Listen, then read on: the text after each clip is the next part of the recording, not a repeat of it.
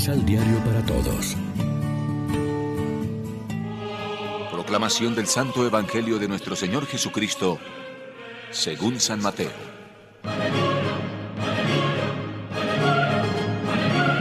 Jesús subió a la barca y se fue por mar a su ciudad. Allí le llevaron a un paralítico tendido en una camilla. Al ver Jesús la fe de ellos, dijo al paralítico, Hijo, ten confianza, tus pecados te quedan perdonados. Entonces algunos de los maestros de la ley pensaron, ¿Qué manera de burlarse de Dios? Jesús que veía sus pensamientos, dijo, ¿Por qué piensan mal? ¿Qué es más fácil decir? Te perdono tus pecados o levántate y anda. Sepan entonces que el Hijo del Hombre tiene poder sobre la tierra para perdonar los pecados.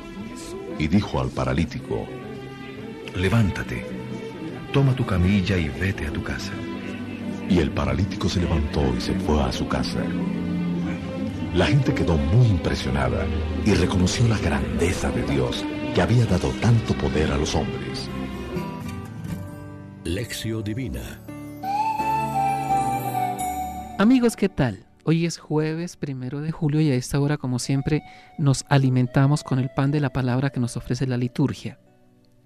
De vuelta del territorio pagano de los Gerasenos en Cafarnaún, le presentan a Jesús un paralítico. Mateo no recuerda, como Marcos, el detalle de que tuvieran que descolgar la camilla desde el techo de la casa. Jesús no solo lo cura, sino que le perdona los pecados con gran escándalo de los letrados y sabios que lo escuchaban. La salvación que Cristo quiere para la humanidad es integral, de cuerpo y de espíritu.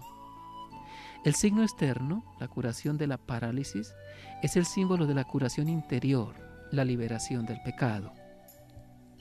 ¿Cuántas veces nos ha curado Cristo a nosotros diciéndonos ponte en pie y camina? Todos sufrimos diversas clases de parálisis, por eso nos gozamos de que nos alcance una y otra vez la salvación de Jesús a través de la mediación de la iglesia. Esta fuerza curativa de Jesús nos llega, por ejemplo, en la Eucaristía, porque somos invitados a comulgar con el que quita el pecado del mundo y sobre todo en el sacramento de la reconciliación que Jesús encomendó a su iglesia. A los que perdonen los pecados, les serán perdonados.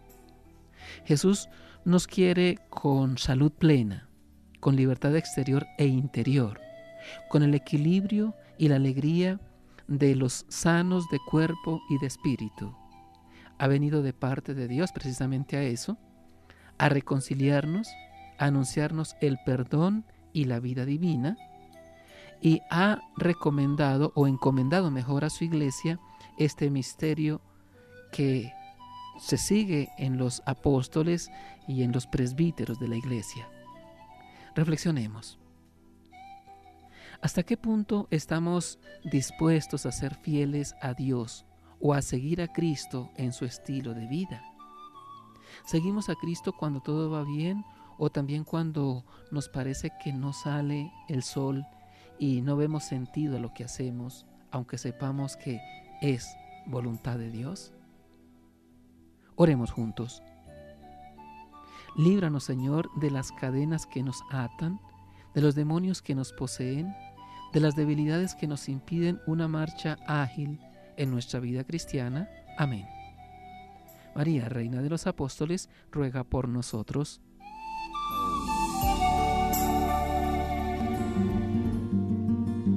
Complementa los ocho pasos de la Alexio Divina adquiriendo el emisal Pan de la Palabra en Librería San Pablo o distribuidores. Más información www.sanpablo.co Pan de la Palabra.